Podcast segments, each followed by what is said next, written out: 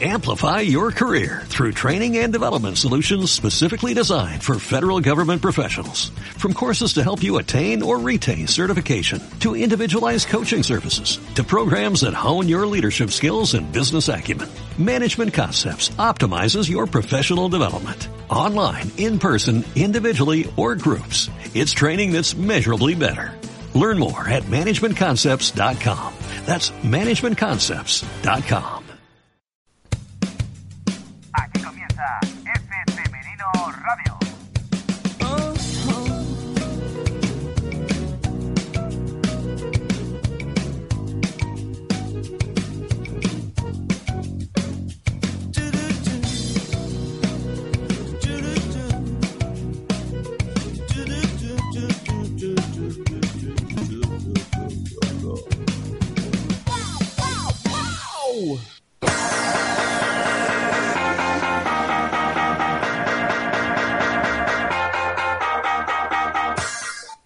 Hola, ¿qué tal? Muy buenas y bienvenidos una semana más a F Femenino Radio, ya saben, programa número 176, que se dice pronto.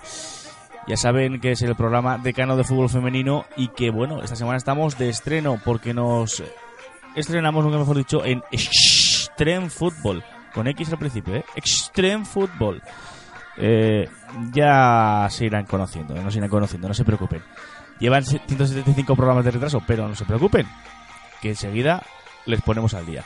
Yo soy Daniel Orte, el hombre que presenta este programa y que rima con deporte, y junto a mí pues tengo al eh, par de colaboradores más expertos en fútbol femenino, que no son otro que Ceci Martín. ¿Qué tal? Muy buenas tardes, muy buenas noches, buenos días, según escuchen esto. ¿Qué tal? Muy buenas, Dani, ¿cómo estamos? Pues la verdad es que muy contento porque nuevas experiencias también.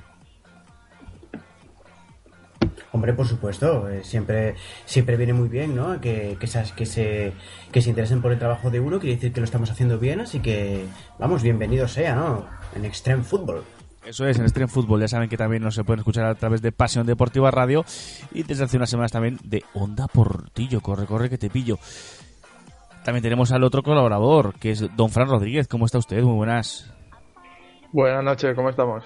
Oye, pues la Buenas verdad, noches, noches, días o tardes. según escuchen esto, efectivamente. Claro. ¿Qué tal? ¿Todo bien? Bien, bien, bien, sentado como cada semana. Como cada semana, efectivamente. De momento no, hemos- no hemos hecho ningún programa de pie. El día que lo hagamos de pie, pues eh, también lo diremos, evidentemente. Bueno, Exacto. Bueno, pues eso. Ya saben, buen ambiente, buen rollo, fútbol femenino durante la próxima horita aproximadamente. Y nada, pues todo compactado y servido para ustedes, para que tengan la actualidad del mundo del fútbol femenino, pues a golpe de clic. Ya saben que lo pueden escuchar, como hemos dicho, a través de todas estas plataformas, también de nuestra plataforma oficial ivox.com, donde cada semana queda colgado este programa, y de la web femenino.es, que pues también eh, queda colgada allí el programa. Venga, vamos eh, como siempre a poner las cosas del principio. Vamos con la Liga Iberdrola Primera División que ha tenido los siguientes resultados.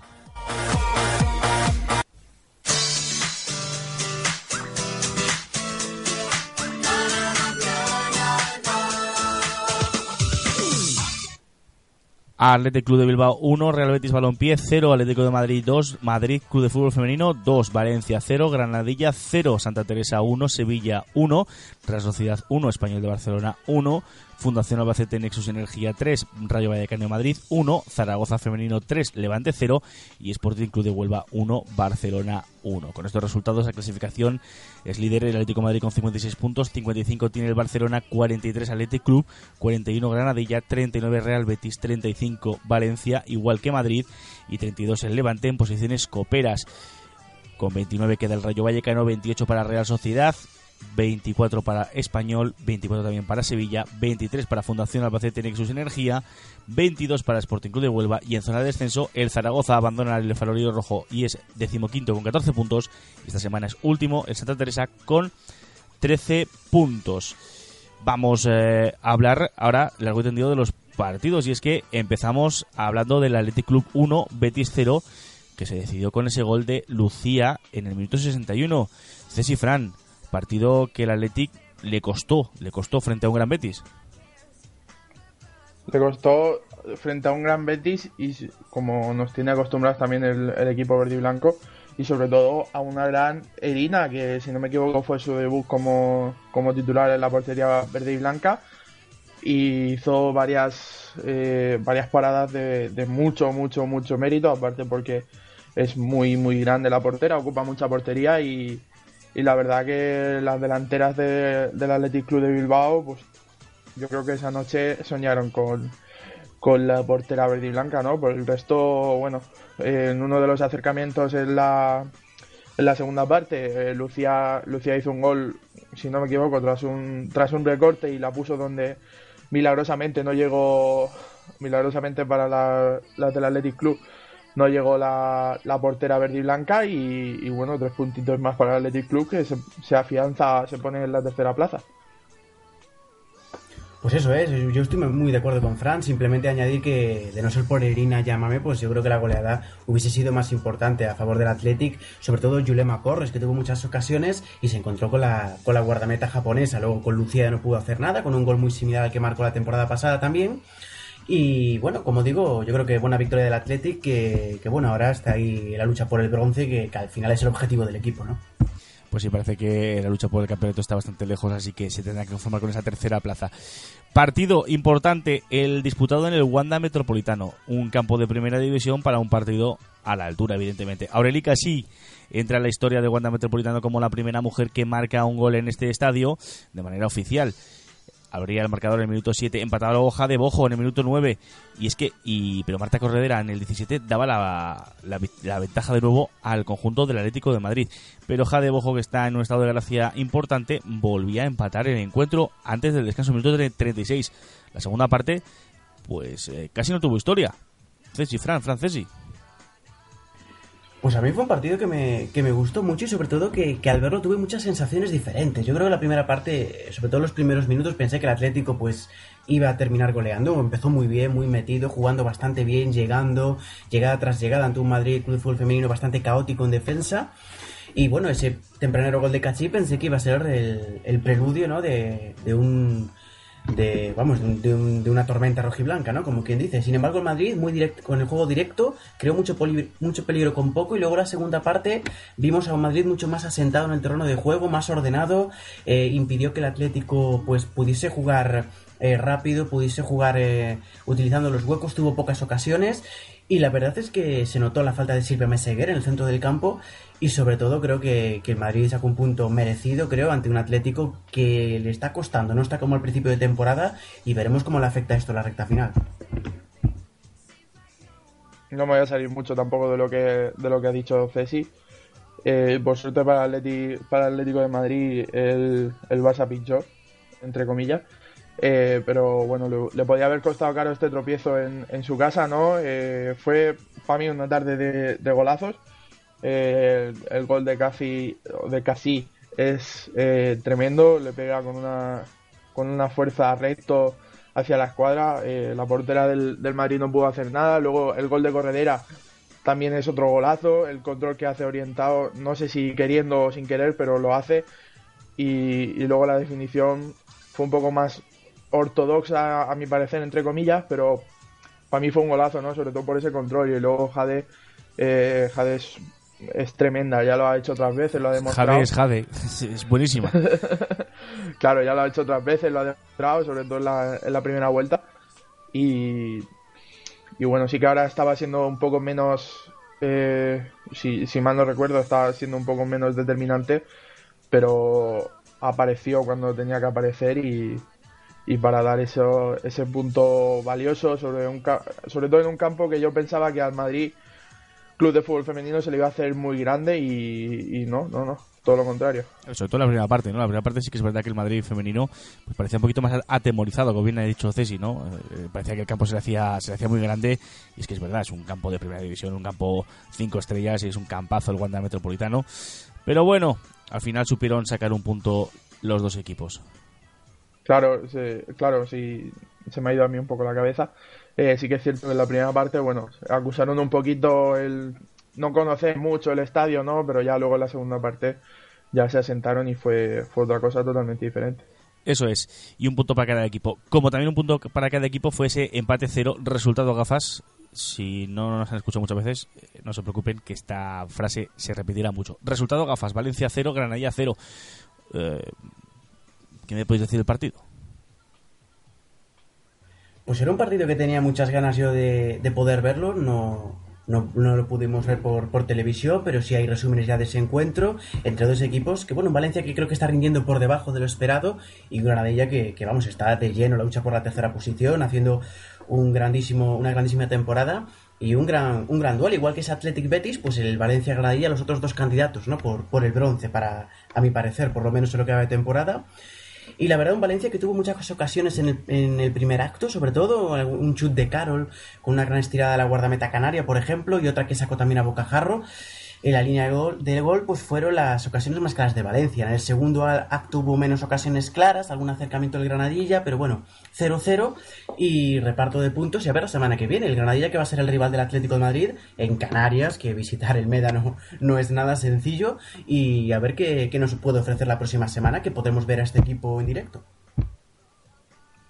Por mi parte, lo único que añadir es que sacar un punto de, del campo del Valencia no es nada fácil y, y, creo que eso demuestra lo que la gran temporada que está haciendo el Granadilla, sobre todo que empezó un poquito con dudas, ¿no? Pero que ya eh, Tony Ayala ha conseguido asentarse, ha, ha, conseguido fijar al equipo, fijar una idea y, y bueno, y sacar un punto de, del Puchades, como he dicho, del, del Estadio del Valencia, pues uh -huh.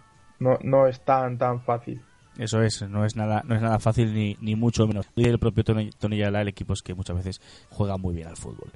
Eh, cambiamos de partido, vámonos a Badajoz. Eh, parecía que el Sevilla se podía llevar la victoria, pero al final apareció Yamila Rodríguez para empatar el partido. Se había adelantado el conjunto sevillano por eh, mediación de Raquel Pinel, refuerzo esta temporada eh, de la buena delantera eh, este, este año sevillista, y empataba Yamila Rodríguez en el 86 en un partido disputado, pues como siempre, en el vivero de Badajoz. Un partido este, la verdad es que con, con, mucha igualdad y con oportunidades para ambos equipos. Estuvo muy interesante. Yo creo que el reparto de puntos podría ser dado como, como justo, ¿no? Creo que los dos equipos eh, tuvieron, tuvieron oportunidades, algunas bastante claras. Patri Larque, por ejemplo, hizo un paradón a la escuadra, que yo creo que fue la parada, una de las paradas de la jornada, sin duda. Y luego Raquel Pinel, uno de los fichajes del Sevilla en este mercado de invierno, anotaba en una buena jugada colectiva. Y con ese 0-1, pues parecía que el Santa Teresa le podía costar mucho por, por, la situación delicada que vive. Y bueno, y al final, en el minuto 86 concretamente, Yamila, otro de los fichajes de este, de este mercado invernal, pues conseguía, tras una buena maniobra cerca del área, pues establecer el empate definitivo. No le sirve mucho al Santa Teresa porque de hecho hasta es colista y se aleja más de la salvación. Uh -huh. En cambio al Sevilla pues le viene muy bien, la verdad, este puntito. Eso es, como también parece que le viene muy bien el puntito a Real Sociedad Español, le viene bien, pero por las narices. No vale el punto para, para casi nada. Eh, ese empate a uno con goles de Ramajo para las Donostiarras en el 44 y el empate de Inés para las españolistas en el 60, ¿verdad, Fran? Sí, es cierto. Yo particularmente me alegro, ya que, bueno, como vimos, la Real Sociedad me parece, como ya he dicho alguna que otra vez, me parece un equipazo con, con los nuevos fichajes que ha hecho este año y, bueno, no comenzó como, como se esperaba, pero, pero ahora está subiendo, ahora mismo se sitúa en décima posición y yo creo que todo lo que sea sumar para ellos es muy bueno, dado el, el comienzo tan atípico por el, por el equipo que llevan. Y, ahí está, oye, empezaron, empezaron muy abajo y, y se sitúan, ya incluso adelantaron al español y se sitúan pues muy cerquita de los, a cuatro puntos de los puestos de copa. Eso es, pero quizás poco premio para los dos conjuntos, no sé si. La verdad es que yo estoy con Dani que la Real Sociedad es un equipo que me encanta ver, me encanta cómo juega, practica siempre un fútbol de posesión, tocando de un lado a otro, buscando profundidad. A mí me gusta mucho ver jugar a la Real Sociedad y la verdad es que otra vez yo creo que se vuelve a quedar con la miel en los labios, ¿no? Un, partido que, que, de nuevo dispuso mu de muchas más ocasiones que el rival, incluso un larguero, un mano a mano de Naikari, eh, y al final un gol incluso así un poquito como o que no quiere la cosa, en propio, un poco feo de Stevie, cuando realmente crearon ocasiones para poder hacer un gol más bonito. Luego la segunda parte otra de Naikari lamiendo el palo. Eh, es decir, yo creo que tuvo ocasiones y al fin lo pagó Inés, eh, la salida de un córner, la mandó a la escuadra y luego incluso un español crecido que tuvo en la prolongación un larguero de paloma, así que al final incluso peligraron hasta los puntos en, en Zubieta. Eso es.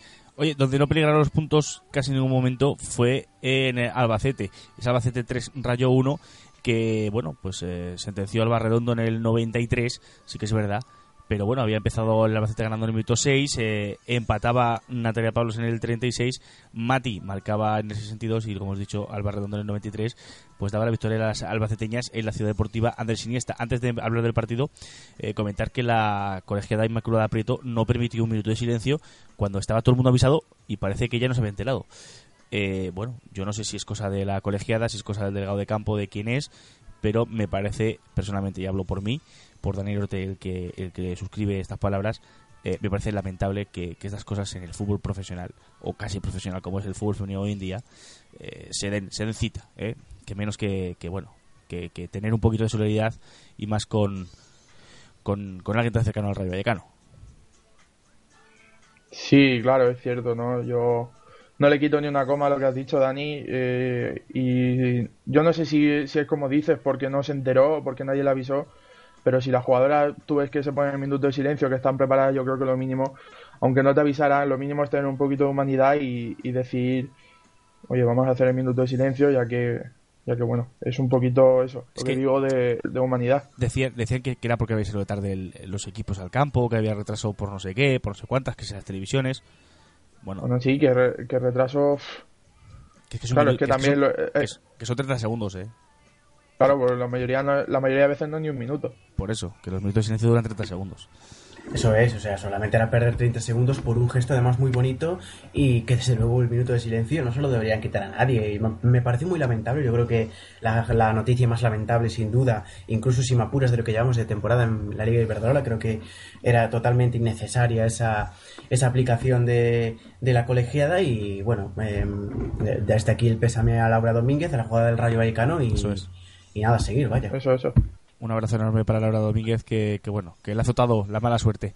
Y del partido bueno qué decir que el Albacete puntos importantes eh puntos importantes para un equipo que yo no veía no veía terminando la liga como la como la está terminando no eh, sí que es cierto que quedan siete partidos y quizá terminando es un poco precipitado pero pero oye, poco a poco van sumando puntos, ya se sitúan bastante lejos de, de lo que son los puestos de descenso y, sobre todo mencionar eh, el doblete de Alba Redondo, sí que es llamativo, es una jugadora que a mí personalmente me encanta, pero uno de los goles es que fue monumental, eh, como, la recogió, como la pegó, con si, no, si no me equivoco, con la zurda, desde un poquito más adelante del círculo central y, la mandó dentro de la portería, veo a, la portera del rayista un poquito adelantada y, y a mí me pareció un golazo monumental, sinceramente.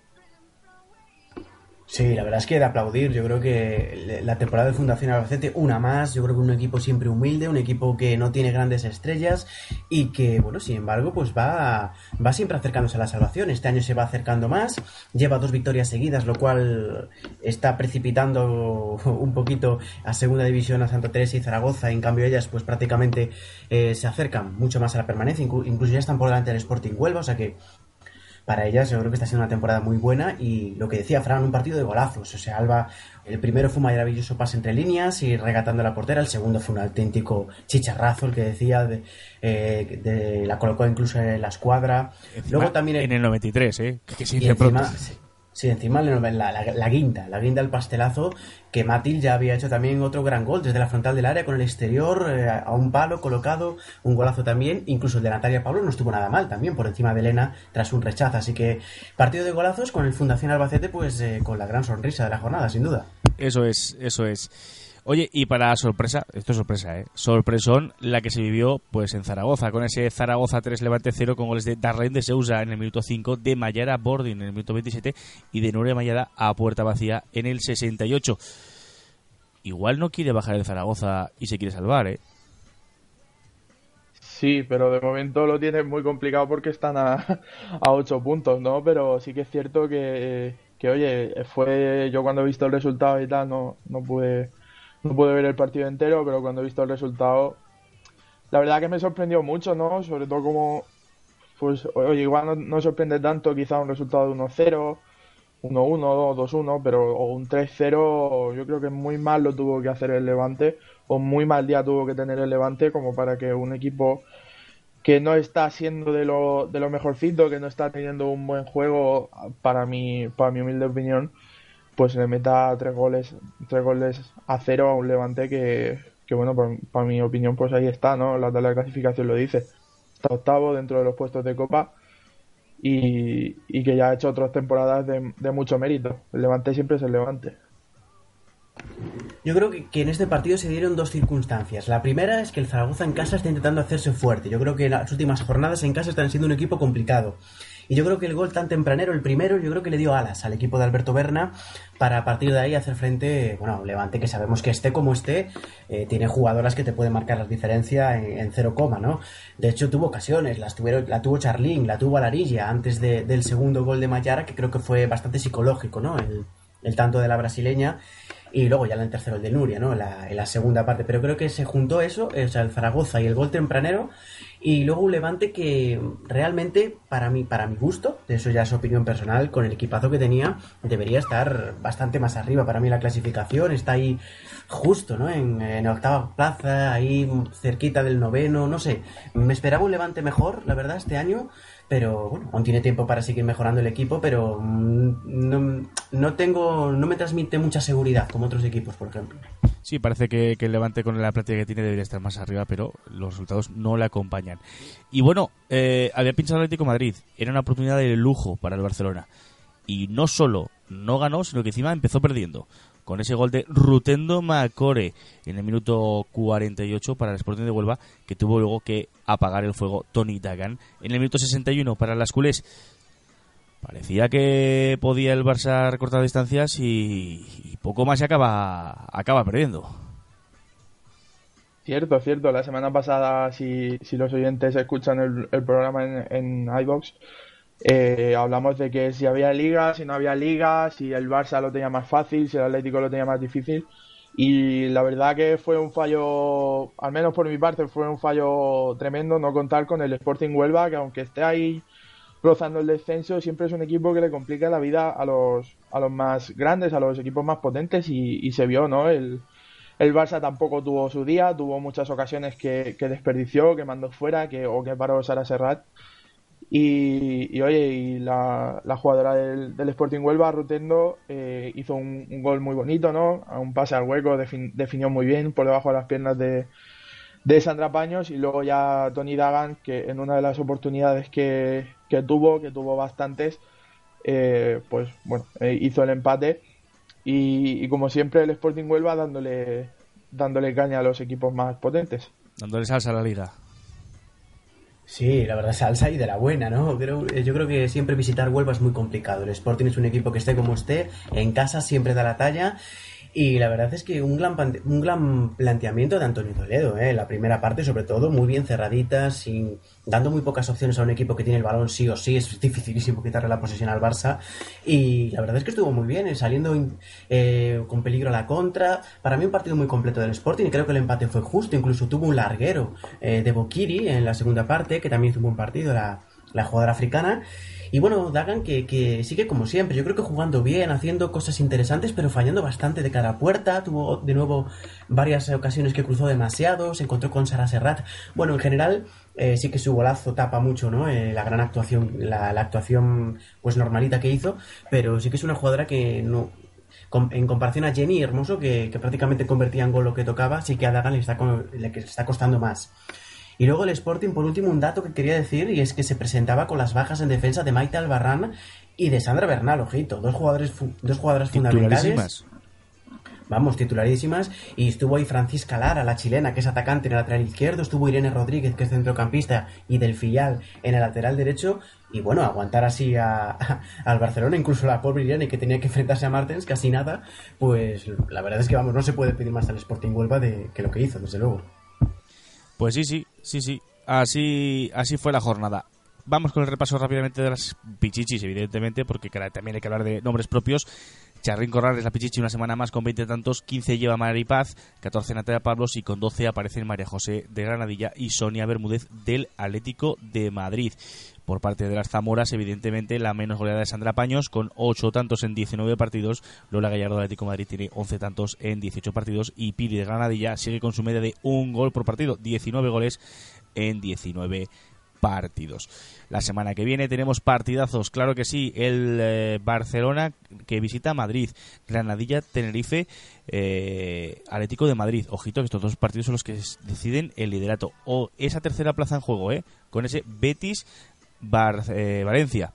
Eh, que pueden optar cualquiera, cualquiera de los dos equipos a meterse en esa plaza otra vez y estar luchando por arriba. Sevilla Athletic Club, Español Santa Teresa, Rayo Real Sociedad, Levante Fundación a Albacete y Zaragoza Femenino Sporting de Huelva. Si el Zaragoza quiere salvarse, debe ganar este partido que es el, el entre comillas rival directo. Así que bueno, ya saben, y pase lo que pase lo contaremos aquí la semana que viene, aquí con los dos cracks, con eh, Ceci y con Fran. Vamos a bajar un escalón, nos vamos a ir a la segunda división, vamos a ir a grupo por grupo analizando y comentando los resultados y las clasificaciones de la segunda división. Pero antes, una breve pausa. No se vayan.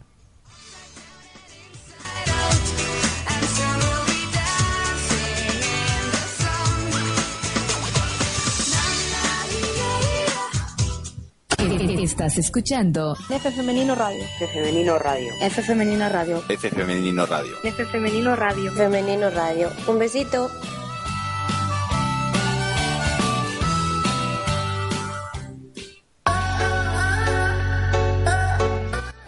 Bueno, pues ya estamos aquí después de esta breve pausa. Aquí no lo han notado. ¿eh? Evidentemente no, porque ha sido tan breve, tan breve, tan breve que simplemente nos ha dado tiempo a cambiar los papeles de orden para seguir con la segunda división. Vamos a bajar un escalón, vamos a la segunda división. Vamos con Ceci, que nos va a contar lo que ha pasado en el grupo. Primero, adelante Ceci, sección Eurovisiva, que siempre nos gusta decir. Pues en el grupo primero, Dani, todo sigue igual, es decir, Deportivo y Oviedo se van a jugar ese, esa promoción de ascenso en el duelo directo. De nuevo, volvieron a ganar esta jornada, volvieron a golear a los equipos además que se juega la permanencia, así que muy pocas novedades en esta jornada 22 con estos resultados. Monte 4, Femiastur 2, Llanera 1, Deportivo 7, Sporting de Gijón 3, Friol 4, Racing de Santander 3, Sardoma 1, Bimenor 1, Victoria de Santiago 3, Oviedo 7, Gijón Full Femenino 0 y Victoria de Coruña 3, Matama 2. Así que el líder, el Deportivo 64 puntos, uno de ventaja con respecto al Oviedo que es segundo con 63. El Monte se afianza tercero con 45. Por abajo todo igual, con 17 puntos Gijón Full Femenino, marcando la salvación, 2 menos con 15 el Llanera, con 10 el Femiastur y con 0 el Bimenor.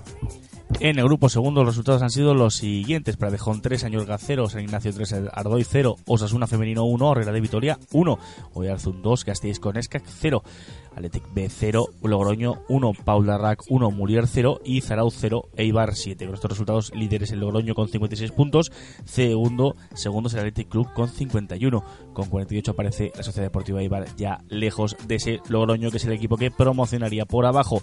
Ojito, porque el Pradejón que es noveno tiene 24 puntos, pero es que gastéis con este... Eh, bien, gastéis con Escac.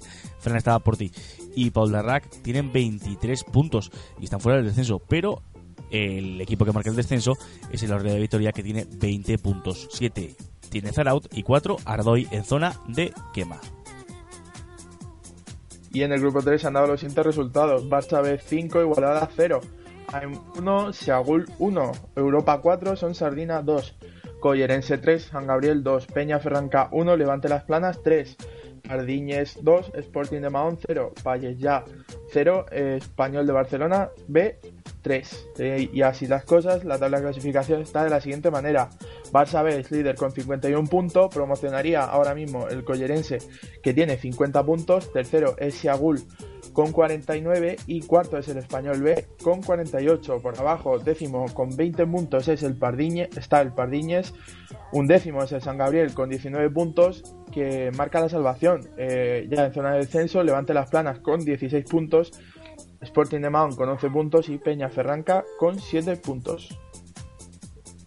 Pues nos vamos al 4, un grupo en el que Málaga sigue líder con esos tres puntos de diferencia con respecto al Granada por abajo el Hispali se aleja del descenso y mete un poquito más en él al puerto de la Torre. Esta jornada los resultados fueron los siguientes.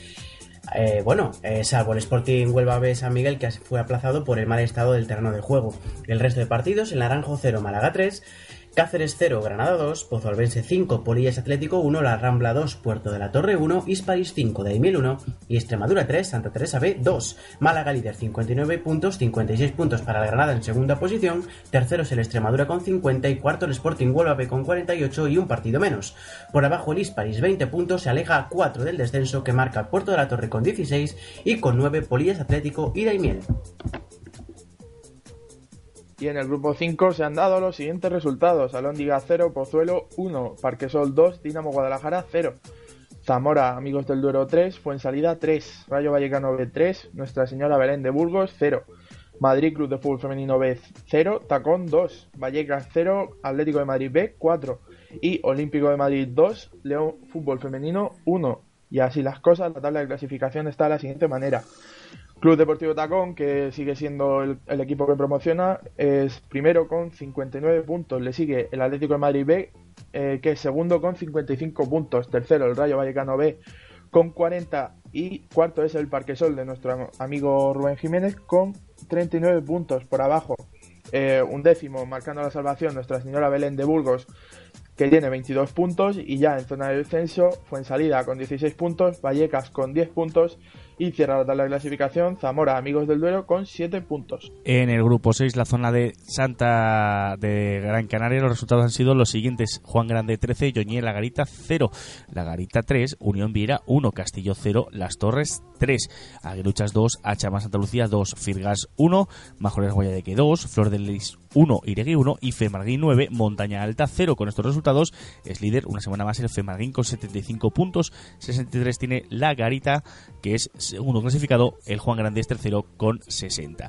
En la parte de Santa Cruz de Tenerife, los resultados han sido los siguientes: Granadilla B 4, Atlético de Guimar 0, Furiarona 3, Añaza 1, Llano del Moro 2, Costa de G 1. Laguna 2, San Antonio del Pilar 7, Tacuense 5, Sanse 0, Tarsa 3, Gerento del Teide 0 y Casablanca de Tejina 5, San Marcos y Coz 0. Con estos resultados es líder el Tacuense con 70 puntos, segundo es el Granadilla B con 66, tercero Atlético de Guimar con 60 puntos. Tacuense por ciento, campeón de grupo en la parte de, Eso es. del este. Eh, en el grupo 7 se han dado los siguientes resultados. Spa 11, Murcia Fémina 0. Mislata 0, Albacete 0. Eh, sorpresa, Juventud Almasora, en casa es muy fuerte, 1. Aldaya 6. Maritín 3, Minerva 0. La Solana 0, Villarreal 2. Eh, Lorca 2, Levante B 2. Otra de las sorpresas de la jornada. Y Alama 1, Valencia B 1. El Alama que empató en el 98.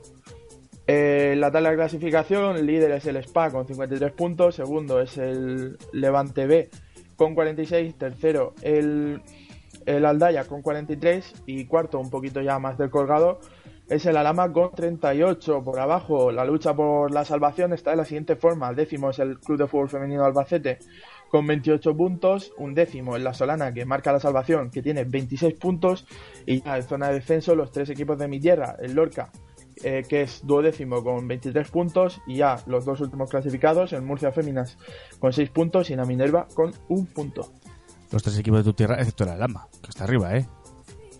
Sí, sí, el Alama por suerte ha juntado lo más talentoso de, la región de Murcia y con el trabajo que está haciendo Randri en su, en, allí en Alama, pues, pues oye, ahí están, cuartos clasificados y, y dando, dando mucho que hablar y siendo la sorpresa prácticamente de, de este grupo. Eso está bien. Por cierto, hace, hace cuatro días el Maritín iba casi por el descenso y ya va quinto. Sí, esa es otra de la, otra de las sorpresas que la verdad que no, no, yo creo que ni yo ni nadie se lo esperaba y, y oye ahí están jugándose jugándose la, ter- la tercera plaza prácticamente. Sí, sí, como aquí que dice. Y el Spa. Tercera y cuarta plaza. Tercera y cuarta plaza. Y el Spa que lleva unos partidos eh, dubitativos, pum, 11-0. Pues así, así va el fútbol. Y tanto, el Murcia suele ser un rival asequible y, y bueno, y joder, se desquitaron, se desquitaron bien las del Spa. Sí, de, los, de estos últimos días. Bueno, ¿qué ha hecho el eh, Pinatar esta semana? Pues perdió casi toda opción de, de optar por el campeonato de liga. Vaya. 2-4 ante el Ciudad de Murcia, que es otro de los que optaba. Y, y bueno, ahora mismo a falta de 5 partidos, eh, a 4 puntos de las primeras. Bueno, bueno, bueno. Aunque aún- mientras hay vida, esperanza, ¿eh? Siempre. Sí, sí, hasta el lado todo es toro. Efectivamente, nunca mejor dicho.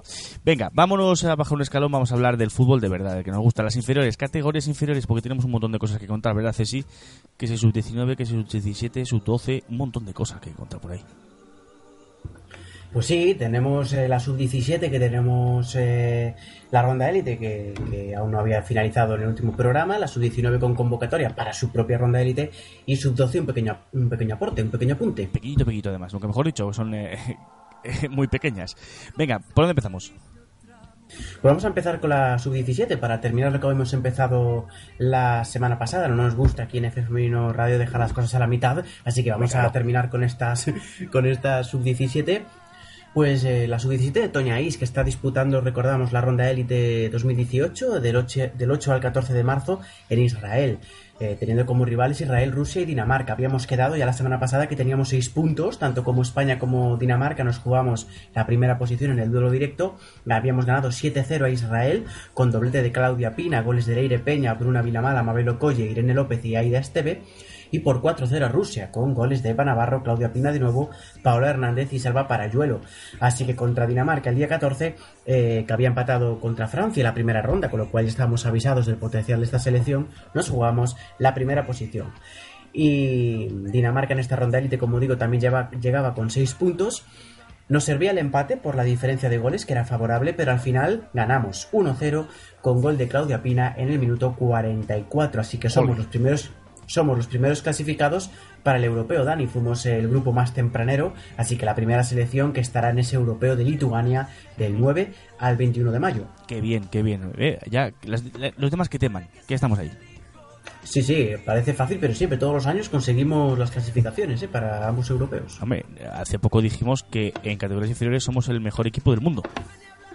Eso es, pero eh, podía ser que alguna generación flaquease o tal, pero no, no, por ahora, vamos, todas las generaciones que vienen, pues están haciendo un gran papel todas. Eso está fenomenal. Más cositas. Más cositas, pues la sub-19, eh, que están citadas el próximo lunes en Madrid, porque empieza su ronda élite.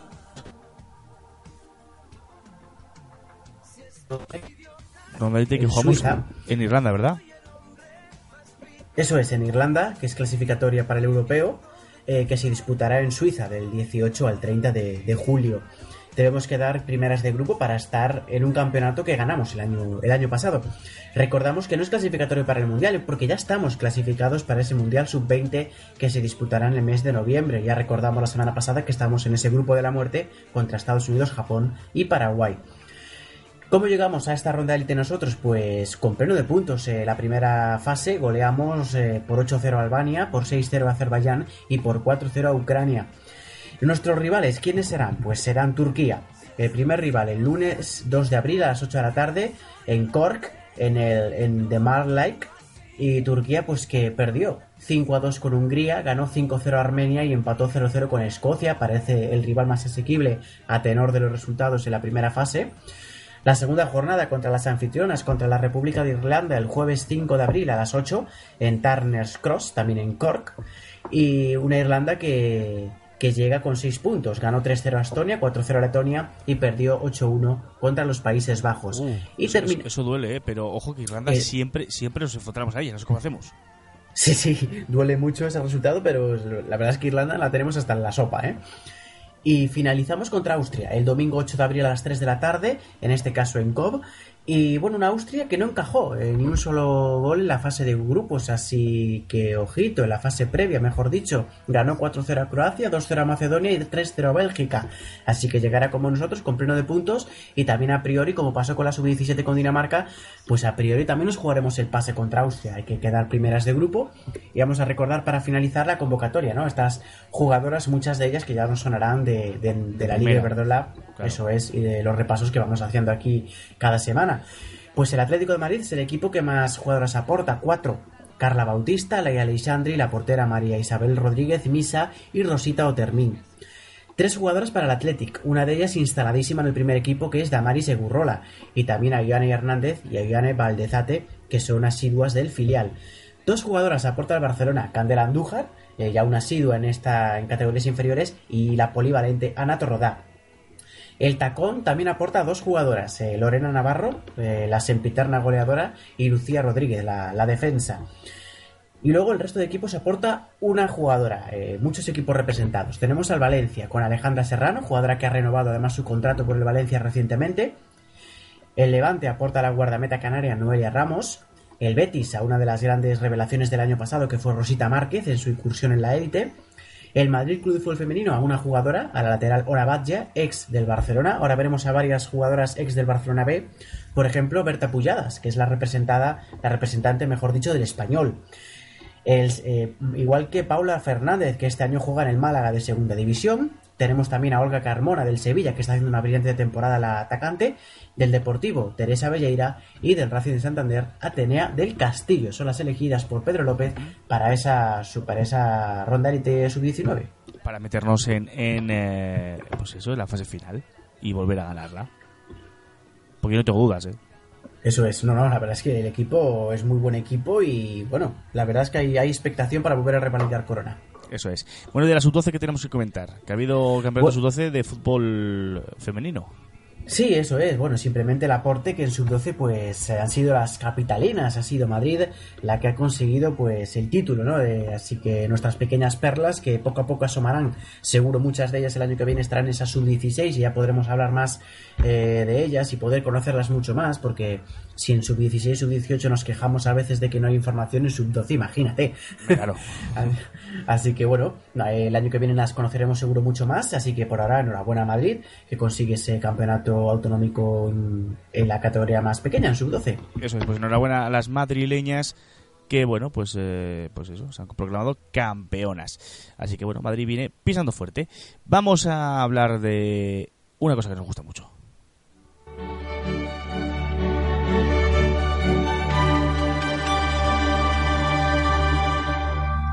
Y es que esta semana vuelve la Champions League femenina y tenemos un representante, evidentemente, que quién es, pues el Fútbol Barcelona, que la verdad, como todo el mundo sabemos, le ha tocado el coco, el coco que no es otro que el Olympique de Lyon.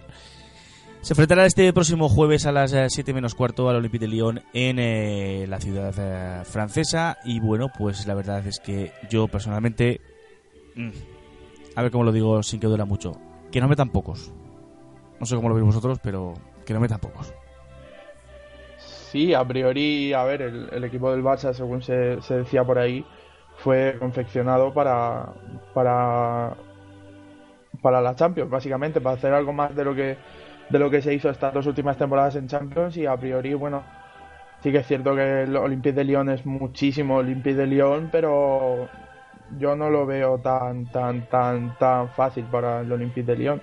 Bueno. No sé cómo lo ve, no sé cómo lo veréis vosotros, pero, pero bueno, sí que es cierto que, que el Olympique de Lyon donde va Rasa, como donde va triunfa, como la San Miguel. Sí, sí. Pero pero pero bueno, yo no lo veo tan tan, tan fácil. Yo creo que la, las jugadoras del Barça van a dar van a dar mucho que muchos quebraderos de cabeza tanto a la Hegerberg, eh, Lesomer, Van de Sanden, eh, a Billy. Yo creo que no lo va a tener tan fácil el Olympique. Me está metiendo miedo solo de nombrar las jugadoras. Eh, eh, yo te voy a decir un detalle curioso, absurdo, pequeño, minúsculo, ínfimo. Esta semana el Olympique de Lyon ha ganado 1-10 en la Liga Francesa. Solamente. Eh, al Lille. Sí. sí, pero es que pero es que el Lille no es el Barça. Ahí, No, no, ahí estoy. El... Evidentemente Claro, no es el eh, Barça. es que te, te pones a pensar y dices, bueno, vale, el Olympique tiene a, a Hegerberg, tiene a Lesomer, a Marosan, a tal. Pero es que te pones, te pones a ver la plantilla del Barça y, y yo creo que se le puede hacer frente, ¿no? Putella, Solga García, Liege Martens, eh, Dugan, eh, no sé, ahora mismo no, no sé, Andonova. Sí, sí, sí, eh, sí, no sé, es que se puede- yo creo que se le puede hacer frente. Y, y eso, básicamente. Eso es. ¿Tú, Ceci, cómo lo ves? Que no metan pocos, ¿no? Uf, yo lo veo complicado, la verdad. Eh, ojalá, ojalá haya eliminatoria, ojalá el Barcelona pues siga aumentando el nombre del fútbol femenino español en Europa, pero realmente creo que el Olympique de Lyon pues bueno, tiene todas las de ganar, ¿no? Tiene grandísimas jugadoras, es el vigente campeón, las dos últimas temporadas se alzó con la corona, tiene un gran equipo, Aulas pues eh, eh, pues lleva años, ¿no? Eh, pues apoyando, ¿no? A sus chicas, eh, invirtiendo mucho.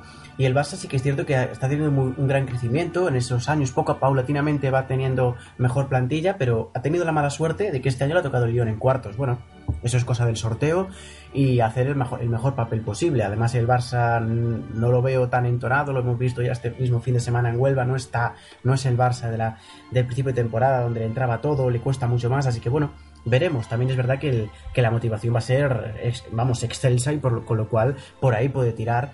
Y también puede tirar el Barça por el Lyon, que no está acostumbrado a jugar partidos exigentes. Yo creo que el Barça le va a exigir bastante más que casi todos los equipos de su competición doméstica, con lo cual puede ser ¿no? la, la opción que puede tener el, el Barcelona para, para meter mano.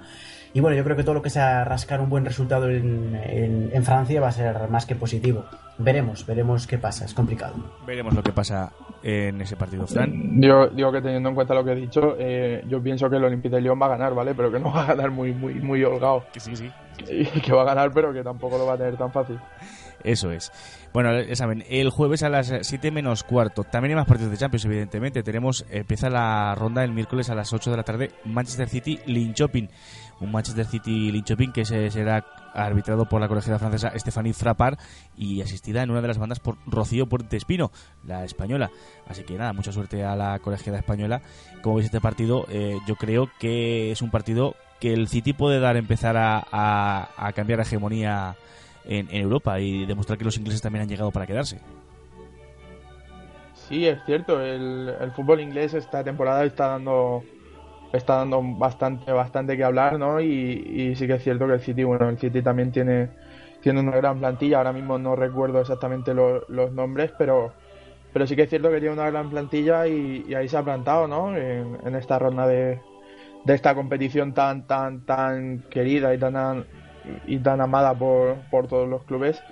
Y bueno, sí que es cierto que a priori el rival que tiene es asequible, pero bueno, siempre digo que los partidos son 90 minutos, hay que jugarlos y, más ahora que es ahí de y vuelta, ¿no? 180 hay que jugarlos y, a ver qué pasa, ¿no? El, el Linköping puede dar la sorpresa, ¿por qué no?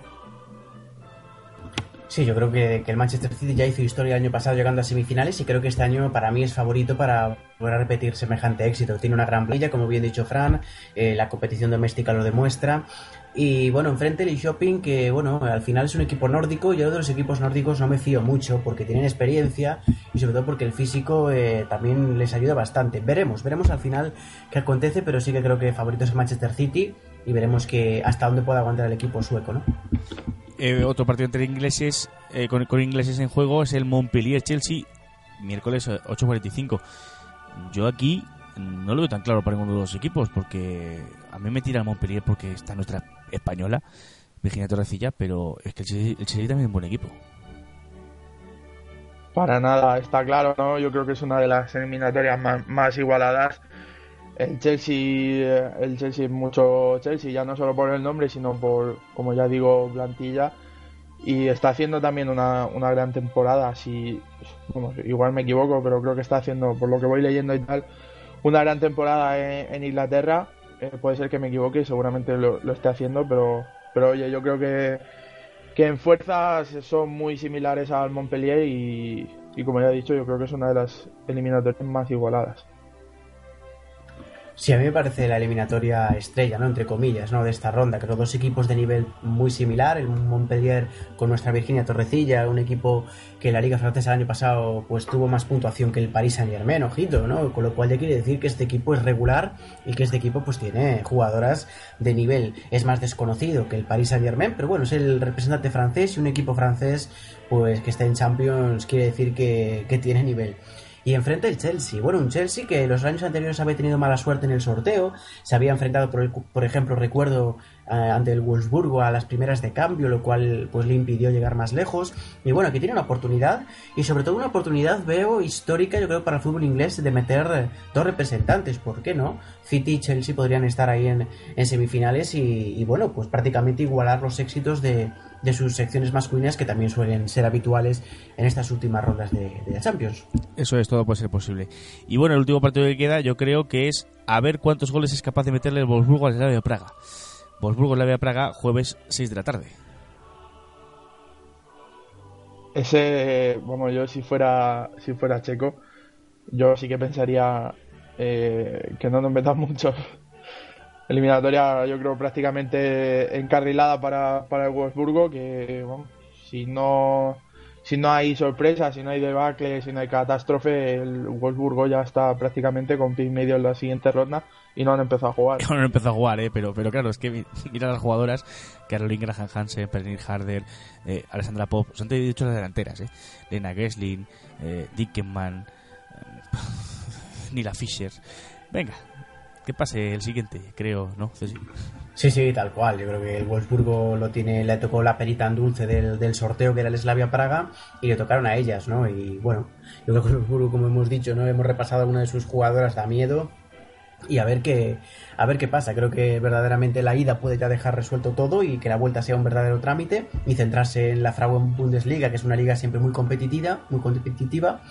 Así que yo creo que con toda seguridad el Wolfsburgo es el más claro en semifinales y ahí es donde verdaderamente se puede encontrar un rival pues un poquito más exigente.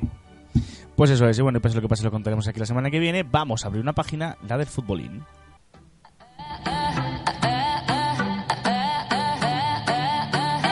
Ya saben los compañeros, ya sabe la gente que generalmente esta sección la hace más Lorenzo, pero esta semana no ha podido estar con nosotros, así que bueno, pues la haremos entre todos. Aquí estamos para hacer eh, hablar del futbolín de nuestras nómadas por el mundo.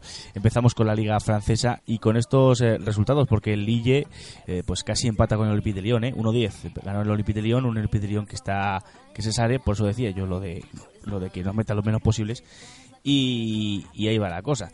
Eh, hablando de las españolas, eh, hablando del Olympique de Lyon, eh, perdón, dicho, mejor dicho, del Olympique de Lyon, rival de las españolas, pues eso ganaba 1-10 eh, con, bueno, pues con un marcador bastante, bastante, bastante abultado. Hablando ahora sí de las españolas en Francia, el Albi de Patri Martínez, que jugó de titular y eh, hizo 53 minutos en el campo, perdía 0-2 con el Olympique de Marsella. Eh, un eh, Albi que sigue octavo clasificado con 16 puntos y perdía frente al colista. El eh, Montpellier de Virginia Torrecilla ganaba 2-1 al, París, no al Saint-Germain, sino al París, al otro equipo de París. Vencía con una Virgen Torrecilla que jugó de titular los 90 minutos y que fue la única tarjeteada del partido. Fue vio tarjeta amarilla en el minuto 87. El Soyo, donde juega el Bavergés, que también fue titular, pues vencía 3-2 al Rodés. El eh, es sexto con 20 puntos, el el Montpellier, lo hemos dicho, es eh, tercero con 40 puntos. Y por su parte, el Paris Saint Germain pues, jugaba esta misma tarde con frente al Fleury 91, pero de momento no tenemos el resultado. Imagino que el Paris Saint Germain, que es segundo con 43 puntos, si gana se pone con 46, eh, vencerá al Fleury, que es el equipo que marca la salvación y tiene 15 puntos. En la Eredivisie, el Ajax de Elisa Arasola y de Ana Romero Willy, pues vencía 3-1 en el primer partido de la segunda fase. Y al Suele y es el primer líder porque el otro partido que se iba a disputar esta semana ese eh, Jeremy Paris Saint eh, PSV fue aplazado. Así que bueno vencía 3-1 con Elisa Lasola de titular y con Ana Romero Willy sin disputar ningún minuto. Los goles de Van den Winkelaar de Van Dongen y Van Luteren dieron la victoria 3-1 al eh, Ajax frente al Suele también vencía el eh, Sporting de Braga, equipo portugués, donde tenemos varios representantes, eh, por 6 a 0 al Valadares Gaya y sigue segundo con 47 puntos, lejos del Sporting de Lisboa, que es primero con 52. Por su parte, el Spanish Tottenham de la Liga Inglesa, de la Segunda División Inglesa, pues Ceci, digo Ceci, eh, Fran, ¿esta semana qué? No jugaron, no jugaron. Correcto, no jugaron porque se jugaba la FI Cup. Y el próximo partido es el próximo domingo 25 a las 3 de la tarde frente al Doncaster Bells, que es nada más y nada menos que el líder de la categoría. Recordamos que Tottenham es un equipo recién ascendido hasta, hasta segunda división y que marcha quinto con 13 puntos, que no está nada mal. Eso sí, tiene 13 puntos menos que el, Doncaster, que el Doncaster Bells, que es el líder. Y nada, por esta parte del fútbol internacional, pues ya estaría. Nos vamos rápidamente a hablar del fútbol sala.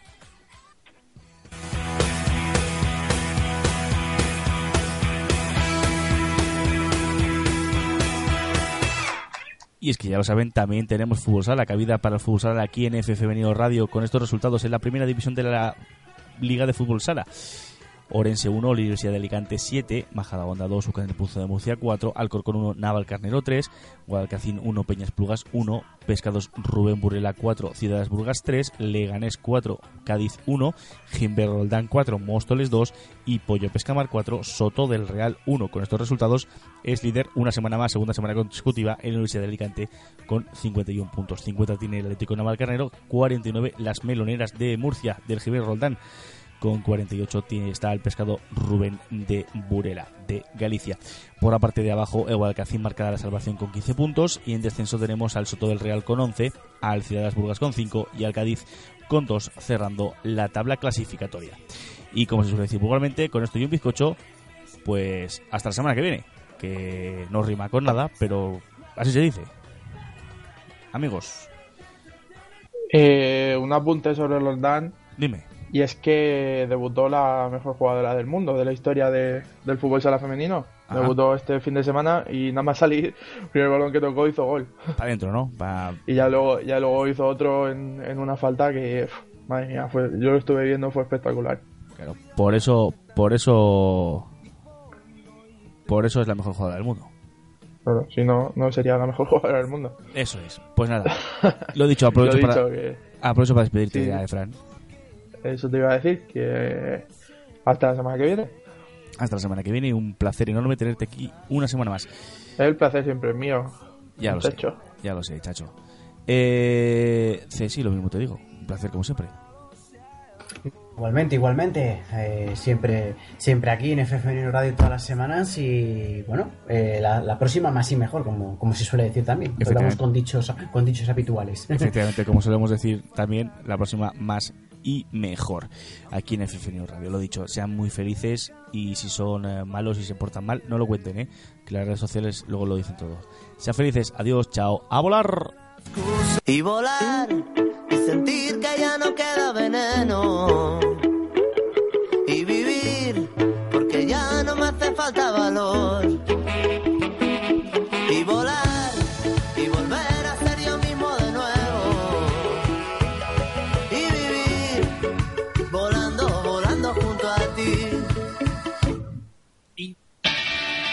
Hola, soy Pedro Malavia y te invito a disfrutar en F Femenino Radio.